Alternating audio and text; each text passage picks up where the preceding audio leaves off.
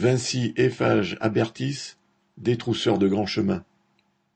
Le 7 juin, Clément Beaune, ministre délégué au transport, avait demandé aux sociétés autoroutières, notamment Vinci, Eiffage et Abertis, qui exploitent à L3 la quasi-totalité des autoroutes françaises, de proposer une ristourne, dans une période difficile d'inflation, de difficultés sur le pouvoir d'achat. Beaune suggérait aux sociétés d'autoroutes de faire un geste au moins comparable à celui fait l'été 2022 à savoir une réduction de 10% pour les détenteurs d'un badge de télépéage payant en chèque vacances. Depuis, c'est à qui dira mieux.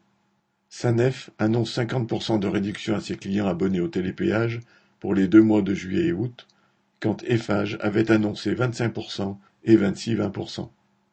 Ces mesures n'écorneront sûrement pas beaucoup les profits faramineux des sociétés d'autoroutes, car on estime à 5 millions seulement le nombre de bénéficiaires de chèques vacances, comparé aux millions d'usagers français et européens qui empruntent les autoroutes françaises.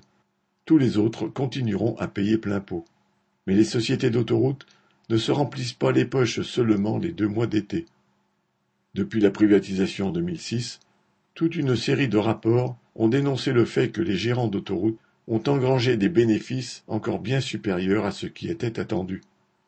Un rapport rendu public en mai 2022 a même chiffré ce surprofit un total de près de 20 milliards d'euros volés dans les poches des usagers à chaque passage au péage, avec ou sans badge. Le rapport préconise une baisse de 60% des péages, et Bruno Le Maire avait évoqué la possibilité de réduire la durée des concessions au privé.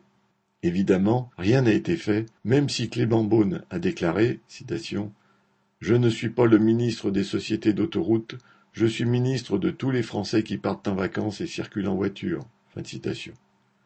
Si les concessionnaires d'autoroutes se payent de péage, les ministres se payent de mots.